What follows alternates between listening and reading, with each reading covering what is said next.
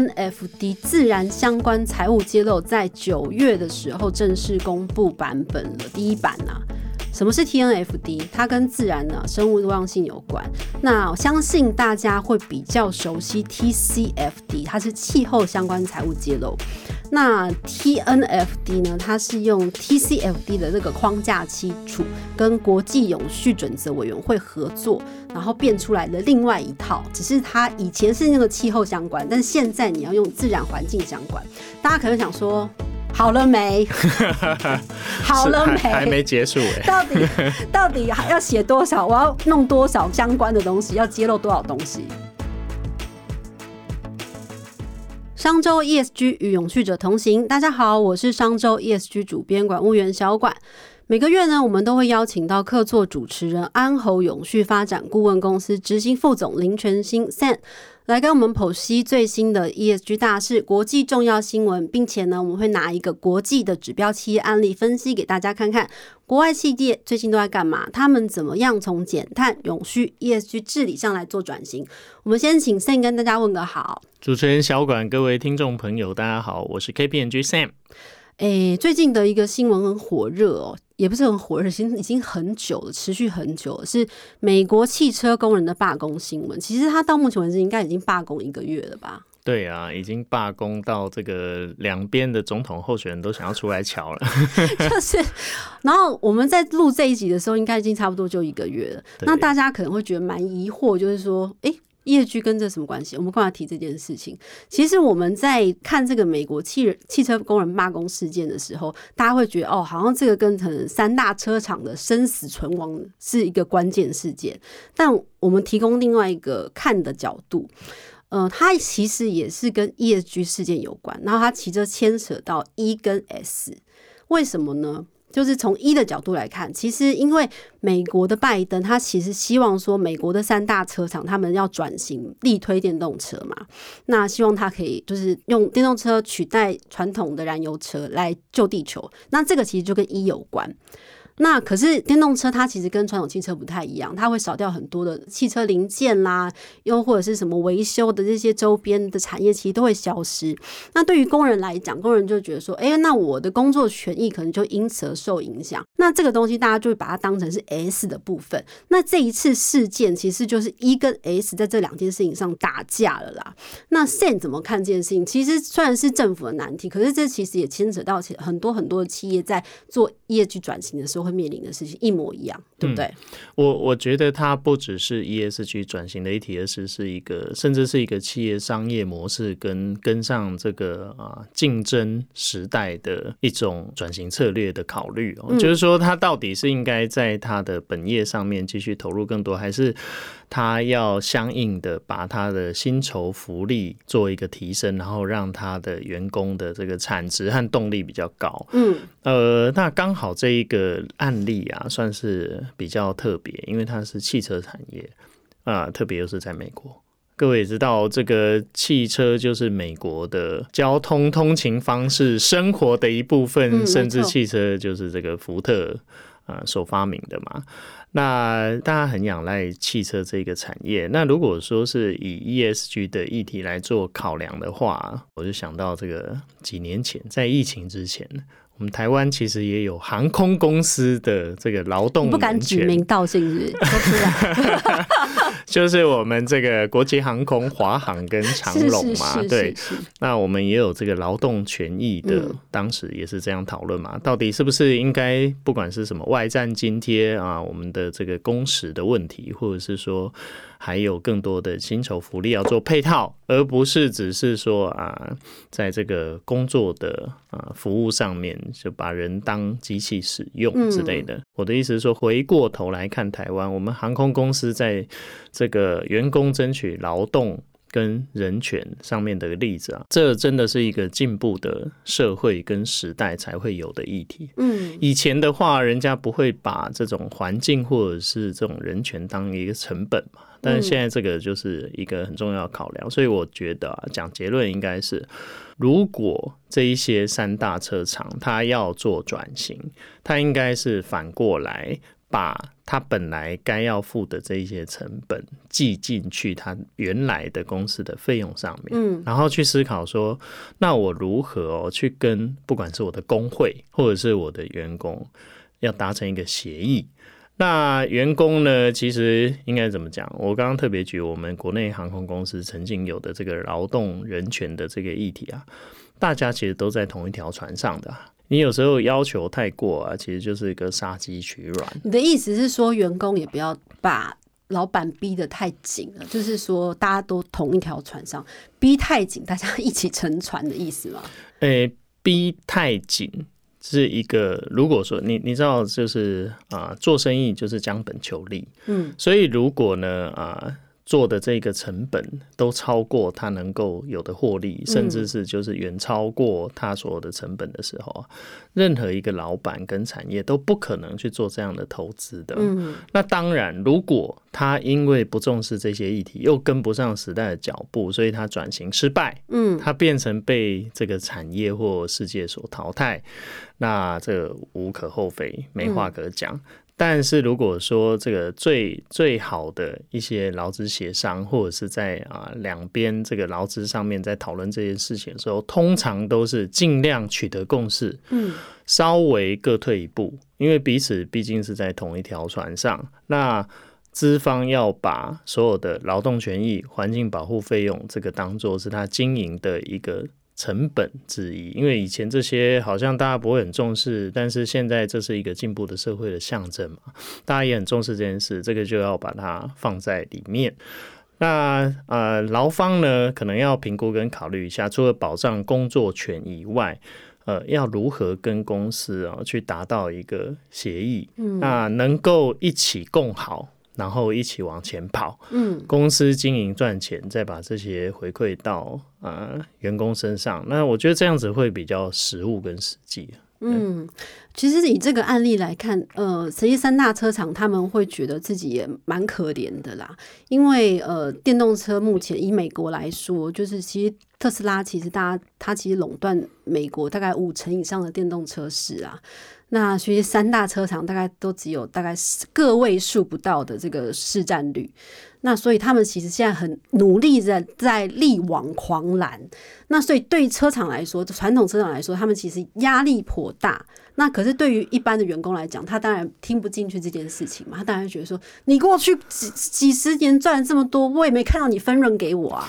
对对，员工来讲啊，不会去很少员工会去站在老板或资本家的角度去思考这件事情啊。其实对于这三大车厂来讲啊，症结的问题就是它起步比较慢，对，所以它必须要后发先至的时候，它的短期的资本支出跟投入就要很多。嗯，那也就是因为这样，所以它在现阶段啊，面临这种转型跟竞争的压力，他就需要资金去投了。那这个时候呢，大家的这个员工和劳权意识高涨，而且其实还有一个很重要的关键，是因为美国也要总统大选了。没错，所以你知道，它就变成有一点是政治跟经济的问题扯在一起。那既然这样的时候呢？当然，对车厂的资本家 owner 来讲，他会评估觉得说，哇，那如果说这样的诉求全部都照单全收，那我没有竞争力可言啊。嗯，我一方面要追赶现在的领先者，比如说像 Tesla，二方面我要投这些相关的资本支出，又有这么多环境的成本，其他的这个啊薪酬的通膨的问题，那那我要我要怎么办？他要想办法将本求利嘛。那对员工来讲呢，他就不会这样想。就像小管你刚刚讲的，哎，过去你赚钱的时候，你好像也不会多分我啊。你没想到，而且那个你知道，美国最有名的就是啊，他的 CEO 啊的薪酬啊，跟员工的这个，我们不是常常在讲说 rating agency，像 DJSI 这些在评估啊，很多不管是员工薪酬啊，高阶主管的奖酬的时候，都会有一个很重要的指标，看一下你高阶主管的薪酬跟这个员工薪酬中位数的。比率，嗯，哎，美国最有名的就是他的 CEO 的这个呃薪酬的比率啊，都跟员工还有中介主管差太多了，差上百甚至上千倍都有可能。对，那很很难去讲啊，因为这个是美国的 culture 之一。是啦，对是，只要是特别是科技业或者是其他这种啊 top 五百大、两百五十大这种公司，几乎每一家的 CEO 都被工会喊说你是肥猫。对，这个也是没办法，是人家的文化嘛。对毕竟人家也可以说，我身上就扛这么大业绩。对啊，不过我们刚刚有聊到嘛，这个现在又是一个政治和经济问题，因为美国也要选总统啦。对，这个是真的蛮政治问题的。对这个，所以像最近拜登他们前一阵子，拜登号称是史上最挺工会的总统嘛，所以在这个抗争现场，他也特别飞过去现场跟工人站在一起，说我一定会挺你们的。可是就是造成大家现在大罢工啦，到现在都还没结束嘛，所以我们就等着看，就是说看看说这到底怎么收尾，然后看看另外一边那个共和党的呃总统候选人他们会怎么样出来谈一些诉求喽。对，我想他政策上面是有一些压力啦，嗯因为美国就是啊。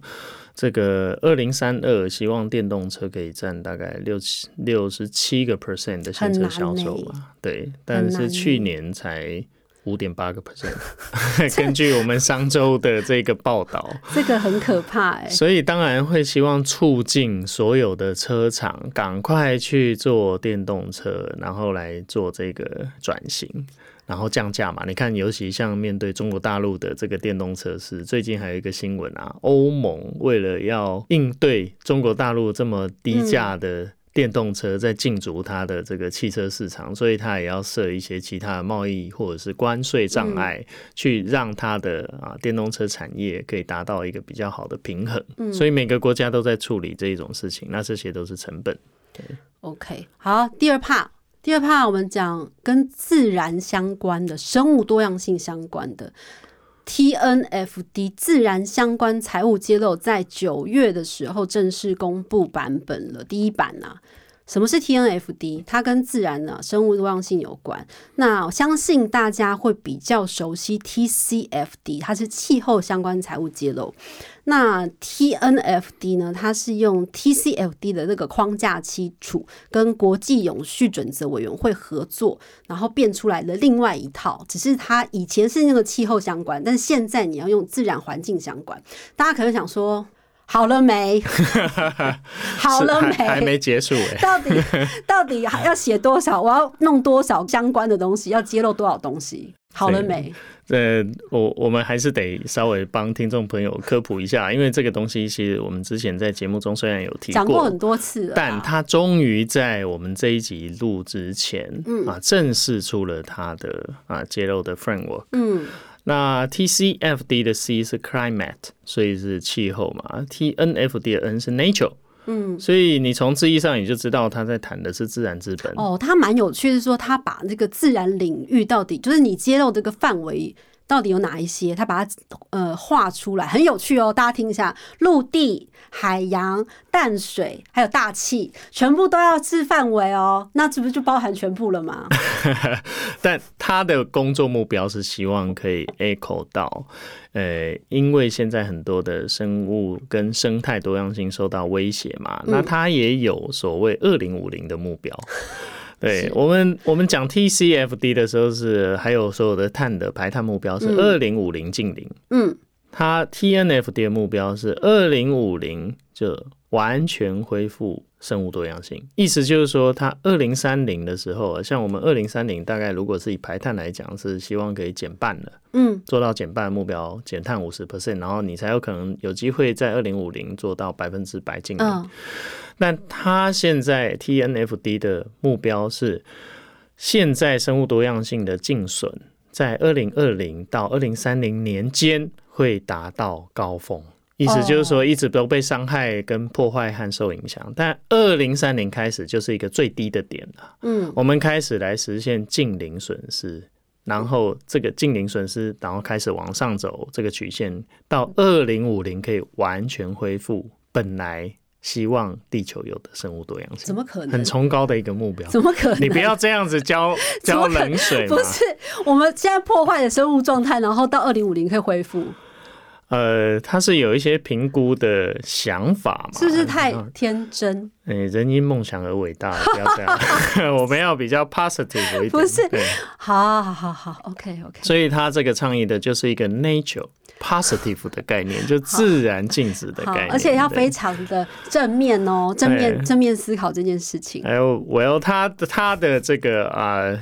跟 TCFD 的差异啊，还是在风险的分类上啊。我们稍微这个说明一下，TCFD 呢，大家都知道实体跟转型风险。嗯，TNFD 呢，除了有实体跟转型风险，它多了一个叫做系统风险。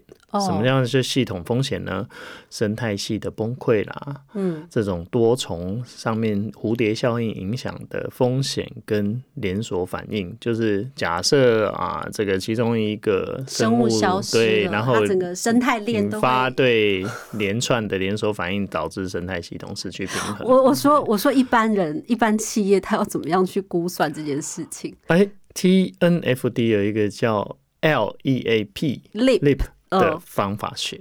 哦，它这个也有，对它这个方法学，你看像 TCFD 嘛，它的结构架构跟方法学是从管理治理策略、指标目标，还有这个相关的呃风险管理这个出来去做，但 Leap 的方法学它叫 LEAP 是 Locate，就是你先 define 定位一下。你自己不管是一个公司的上下游供应链，跟你自己的厂区或营运，你跟自然生态冲击到底的足迹在哪里？所以定位 locate，再去 evaluate，就是去评量你跟生态系统服务之间，你是需求它跟影响到它什么？比如说像有些公司专门就是这个啊，在取水压力比较大的地方，像饮料公司啊，嗯，你这个可口可乐公司啊，你只要找了哪一个地方设厂，我跟你讲，那个地方的这个自然水源啊，大概就会被签约买断了。雀巢啊，这些公司都是嘛，所以你要去评估它的相应性跟冲击是在哪里。假设是水资源比较重，或者是空气污染排碳，嗯，这一些比较严重，那你影响到的是哪些物种跟生态？接下来是评估 ASS。就是像我们刚刚所讲的实体风险、系统风险，嗯，甚至是机会在哪里？那我们应该是使用哪一些的啊方式去做预防或者是减缓这一些相关的行动？嗯，那最后的 P 其实是 prepare，就是准备去做一些揭露跟回应和报告。那这东西就是牵涉到每一家公司的资源跟。策略的问题哦，那这里面有包含说，像刚刚讲说，二零五零要达到回复的这件事情，每个公司都要准备一个呃避免伤害或者是回复的机制。有，嗯，对呀，所以公司要提出方法。没错，举一个例子好了，像我们现在不是在弄这个太阳能发电，嗯，很很多你在仓储，甚至是这个在很多的地方，你会去弄这个太阳能发电相关的设施，嗯。假设你盖这个东西，它是在一个啊森林或者是栖地，嗯，所以你一定可以想象啊，你这个啊面板装上去以后，它可能会有光害，嗯，影响到这个鸟类的不管是移动或者是它的飞行。然后呢，你那个地方呢，你施工，所以你那里会影响到的物种可能也会改变。那你可能为了要盖那些东西，你砍伐一些林地。所以这个东西你是要怎么样做富裕？然后接下来呢，这些这些的损失还有造成的破坏，它约当的价值多少？所以这是损失的部分。那你采用了什么样的方式去避免？甚至在比如说植栽或富裕在其他的啊邻近的地方，那你的总支出跟成本是多少？所以它的整个工作的流程啊，其实还是有点类似像 TCFD。那你觉得走过 TCFD 的企业就知道怎么走 TNFD 吗？哎，两个不太一样，因为毕竟评估的对象不一样，还有个科学方法可能也不同。没错，它一样会是看企业的营运活动对生物多样性的冲击，但是这个冲击的路径呢，就是包括栖地的土地使用改变，它可能是物种。物种分布减少，甚至是呃有一些物种消失了。那污染的话，可能还有水质、空气各种不同的问题。然后在你的那个领域上面，就是你的啊场域上面，你到底是要建立的指标跟管理的一些 index 是什么？所以它又很 specific 的跟你的产业特性有关。等一下，可是这些很 specific 的东西的这些指标都还没出来，对不对？我是说，给大他给大家参考。他虽然告你告诉你一个自然评估方法 LIP，但是很具体而为的东西还没有出来，对不对？呃，有些有些东西是有的参考的，比方说 Nature Capital Protocol，就自然资本一定书或。呃，很多国家甚至台湾，我们自己做的环境影响评估哦，对环境影响评估的时候，比如说像什么样的东西就会啊比较不用担心。嗯，你看看像那种大型的专融资会做的开发或建设，离岸风电呐，或者是这种大的暗场，嗯，它必须要经过环境影响评估。其实那种就算它的流程就有一点，有一点而已，有一点这种 TNFD 的概念。他在评估整个自然相关的 impact，但是但是还不够啊，财务数量化更完整。哦，懂了。所以像比如说举例，台积电它要扩厂区的时候，要通过自然环境的那个影环境评估影响报告书，它里面零零总总的啊，喳啦啦喳喳，比如说森林啦、生态，它会影响什么？然后水资源各种各种那些排列出来。那种就算是有一点点像了，没错，没错。但是它还没有具体具象化，说这个会对他的财务造成什么样的影响，会对他的经营造成什么样的风险等等。刚刚呃，小管讲的大概是前面的这个那评估的流程跟阶段了，所以要去算到它的财务跟影响的话，就是要像 TCFD 一样找出。对生物多样性冲击的代理财务代理指标，所以那些指标就是像我刚刚所提到的，它可能是对物种栖息地生态系的破坏，或者是。物种分布减少的那种很 specific 的举手发问，那怎么算？请问那怎么算？啊，这个哦，它有不同的这个工作流程和方法学，像所以他们有他们 他们有提出来提供大家参考了吗？对对，有的。比方说，你可以先避免的话，就 avoidance，那你避免可能是一种啊 biodiversity 的 impact 的减少，你就不要做嘛，你不要做就是一种避免，啊，它可能就是零元。对，那接下来可能是最小化，嗯，就是我我尽量可能把它弄得比较不那么的啊冲击影响大，比方说这个我们啊水泥公司好了，嗯，我们不是也聊过台泥公司是用竖井，对对对。竖井的钻探法，所以它跟传统的采矿方式就不太一样。它就是只要富裕它那个竖井周遭的这个生物多样性就可以了。所以类似像这样的东西，对它有它的工作方法。哦，各种不同的。什么样的产业会直接受到影响最多呢？哦，天哪！我想到我真的是头痛哎，就是怎么做啊？你猜看看什么样什么样的产业？什么样的产业？农业一定是影响最大。哎，农业对农业。哎呦，刚刚我们先前有聊到精品业、奢侈产业、奢侈业、食品业哦，食品上下游加工，对林业、纸业啦，或者是这种工程营建 （utility） 公用事业，因为你都会呃不可或缺的跟避免，一定要在特定地方去干。那如果我假设说，哎，我今天就不遵守，我就不揭露，会怎么样？呃，目前当然是不会怎样了。这这不就像 TCFD 这五六年来的演化过程吗？我想它一定是得要变成两个单位都很重视，一个就是各国的主管机关，有点像 TCFD 后来就进到法规规定要求要你去做揭露。第二个其实就是金融业。嗯，银行、投资、保险这些相关的单位，其实在国外现在已经开始，嗯啊，有金融业专门去评估它的 portfolio 里面，嗯，到底是哪一些产业，就像我们刚刚聊的，可能食品饮料啊、矿物加工、开采，或者是其他的这种运输、基础建设行业，对于这个自然生态冲击来讲，是一个比较啊。有点像高污染、高碳排产业，嗯它是一个热点产业。它把它 identify 出来，然后金融业想了解它在这一块的 impact 到底有多少。嗯那所以要这两个单位，一个是主管机关，一个是金融业，嗯开始像 TCFD 这几年哦风风火风风火火 去做这些事情以后，相关的这个行业啊就会非常的 nervous。以台湾来说，我们的法规经管会这边有接受了，对不对呃，我们接受的是 TCFD、TNFD，ISSB 嗯对这一些对。所以 TCFD 大家目前为止都还算是有在慢慢遵守 follow 开了。对，因为 TCFD 已经是一个强制性的规范是是是要求，对，所以既然 TCFD 哈有在遵守，TNFD 呢就会打蛇随棍上了吧？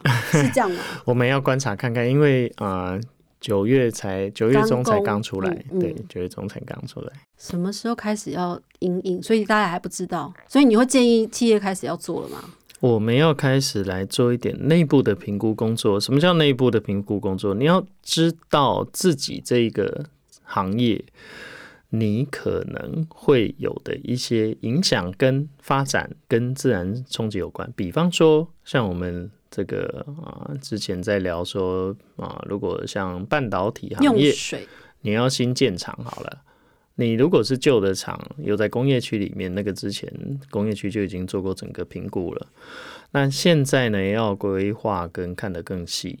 你假设是在这个不同的地方嗯，设厂，那里的栖地或用水，或者是污染、土壤地下水污染这些的，那你到底是影响哪些物种呢？这种东西，其实就我了解跟知道啦，我们国内真的算跑很快，国内的有一些半导体产业的公司，的确，它现在已经自己在评估跟确认啊，它的营运的范畴里面嗯。到底有哪一些啊这一些冲击跟影响，嗯。只是说还没有很完整的把那些指标嗯和目标设定好，甚至是去计算出它的财务量化数字出来，哦因为那个还要有工具跟资料库。哇，这个是很麻烦的事哎、但是这个啊，也是一个很重要的事。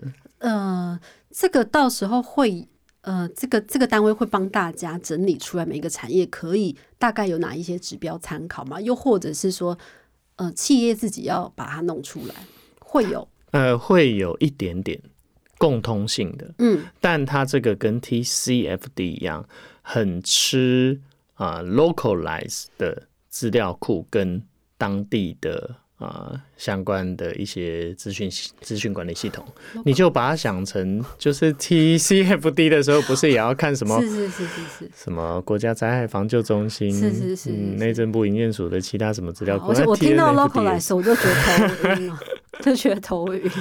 这个这个没办法，因为每个地方的生态跟物种也有差别。真这样是，听起来大工程是吧？很工程很大，但是这是好事，就是我们还是一样，就是让地球往一个更好的方向迈进。每个时代跟行业都有不同的挑战跟责任呐、对，是啦，毕竟我们前面挥霍了这么久。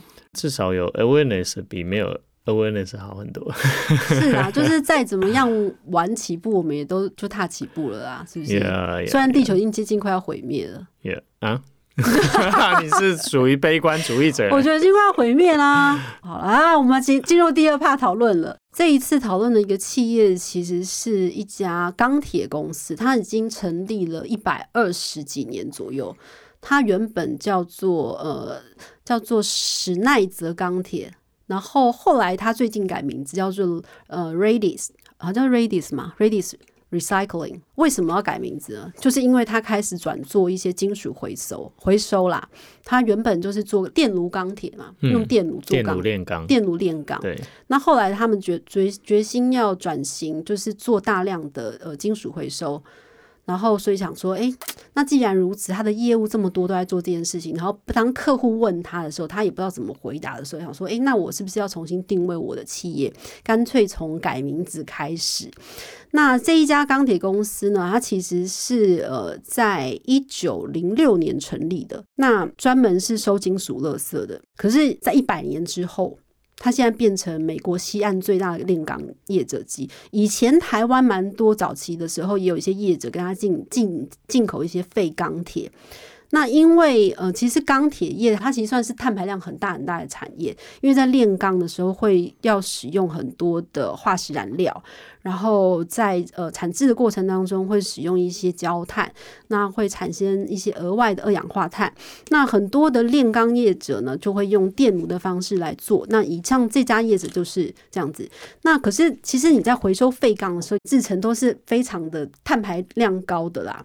所以其实，在他们来说，呃，要减碳是蛮头痛的。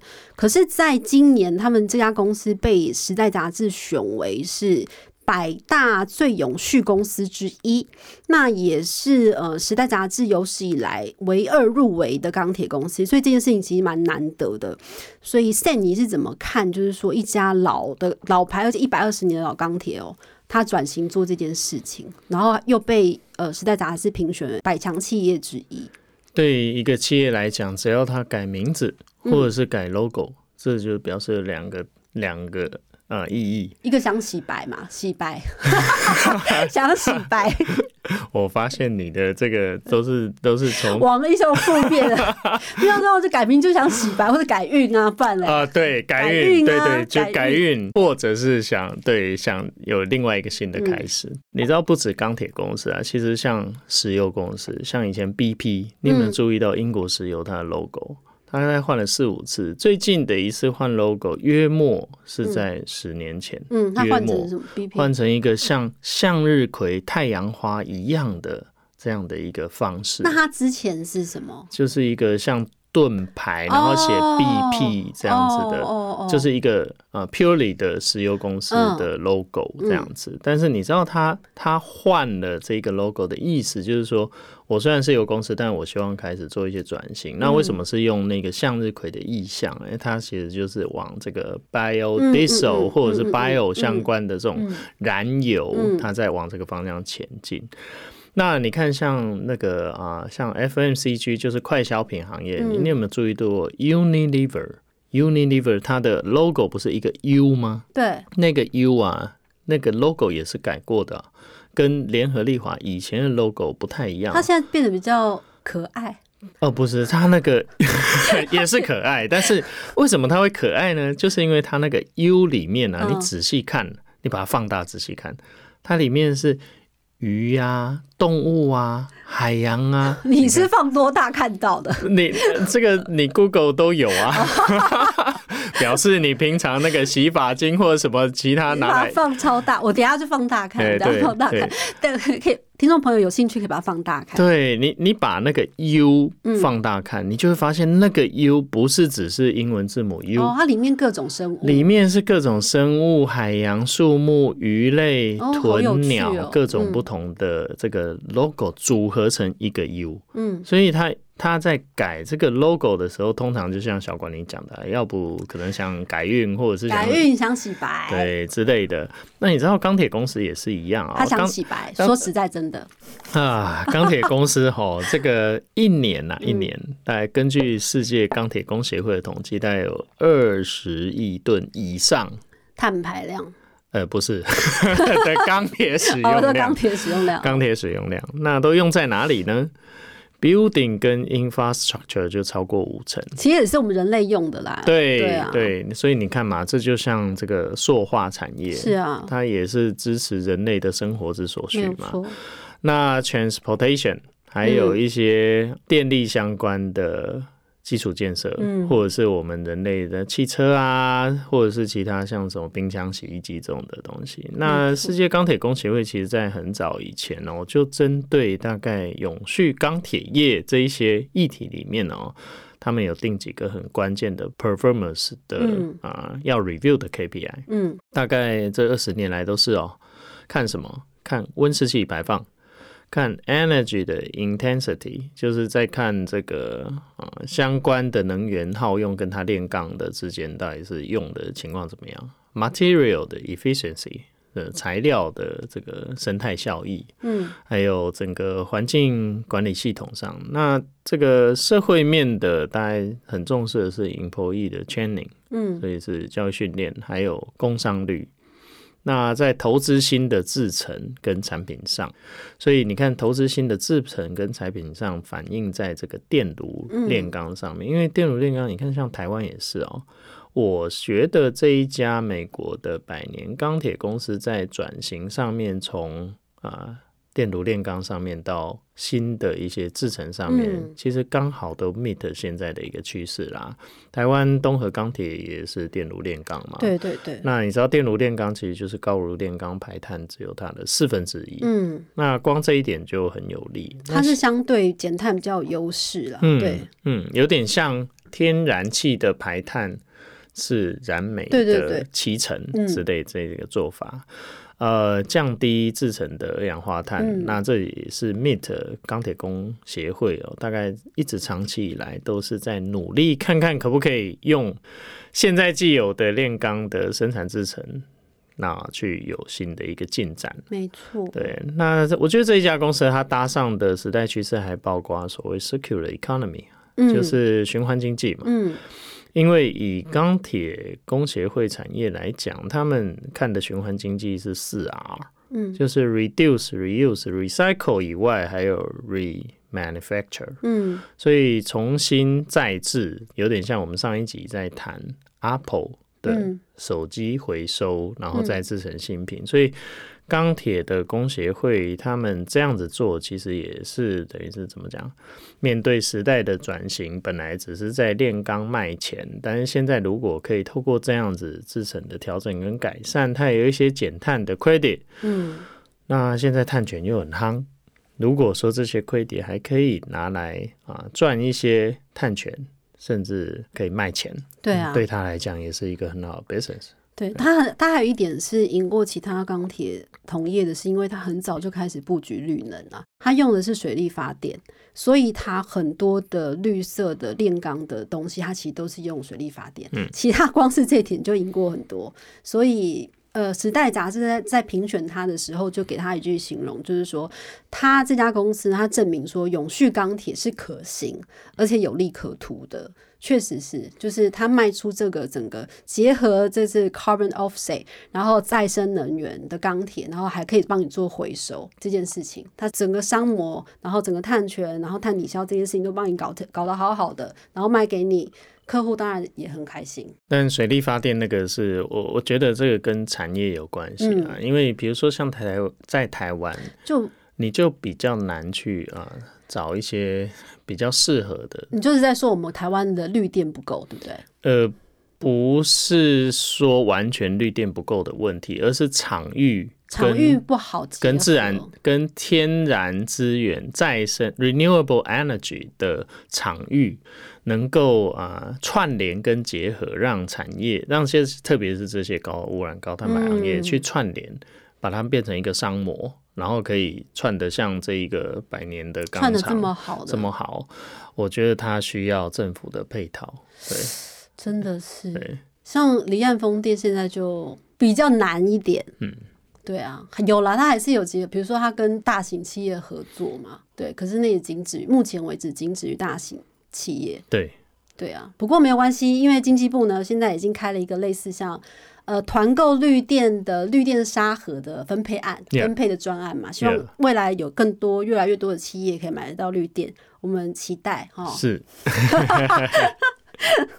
好啦，我们今天很精彩的讨论了，从这个汽车罢工的案例讨论了到这个 TNFD 自然相关财务揭露，就是又多了一个这个东西需要大家去 follow 的，然后再到这个百年钢铁公司的转型。感谢我们的客座主持 Sam，谢谢小管。我们先预告了下个月的这个呃节目呢，我们会来谈一谈呃十二月即将登场，应该说十一月底即将登场的这个 COP 二十八。听说小管要去杜拜，我没有，我没有，我不确定啦，谁知道呢？没有，我只是想讲说 COP 会议开在杜拜，也真是蛮。特别的，你说很折人、很折磨人吗？不是嘛？因为杜拜是中东国家，你说这大家飞去那边有多消耗燃飞机燃油，有多不环保？呃，还有当地的这个营运跟生产模式，对啊，它就是个不环保，多不环保啊！不过不过这没办法，因为要轮流主办嘛，就是很不环保。你知道那光是那两周要花多少的，多多要，哎。算了，不说了，好，好啦，好啦，谢谢 Sam，谢谢，我们下个月再见喽。想要掌握最新最热的 ESG 趋势，欢迎大家订阅商周的 Podcast 频道《商周吧》，商周 ESG 与永续者同行。我们下次再见喽。